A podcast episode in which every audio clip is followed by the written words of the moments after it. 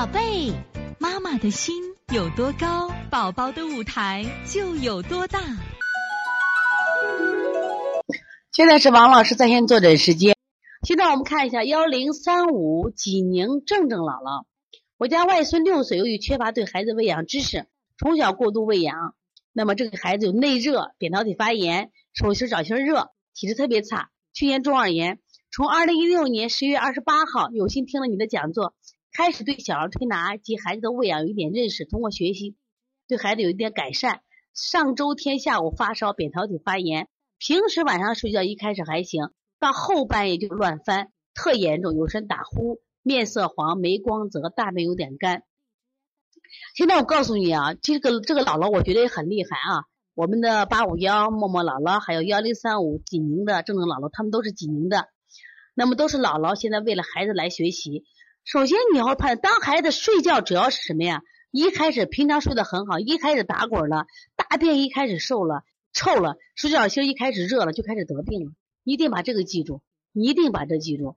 所以说像这种情况是什么呀？你看他扁桃体之所以发炎，往往就是通道不畅了。什么通道不畅了？就是下水道不通了。你怎么做？先通腑，再清脏的热，先清胃经、清大肠、推六腑。先先用一个开塞露，先它通便，然后做完以后干什么呀？再做这样的清肺平肝，再清热，清肺平肝，舌尖红了再清心，然后完了以后，你觉得孩子脾弱，再给他加补脾、揉板门、足三里，这样做就可以了。一定记住，给孩子清完以后一定要扶正，否则这些孩子受就是他体质虚的很，受不了这。大家一定记住，只要发烧先通便，你记住这个道理。一发烧先通便，再喂点肥儿丸，肥儿丸两三个小时后起作用，但是开塞露基本当时起作用，这个病就减轻很多。先清腹热，再清脏热，扁桃体就不会那么严重了啊。所以从现在开始学习小儿推拿，从现在开始学习正确的育儿理念，一点都不晚。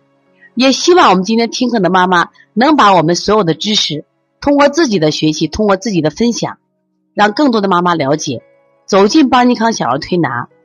走进邦尼康的课堂，让我们获得正确的育儿理念。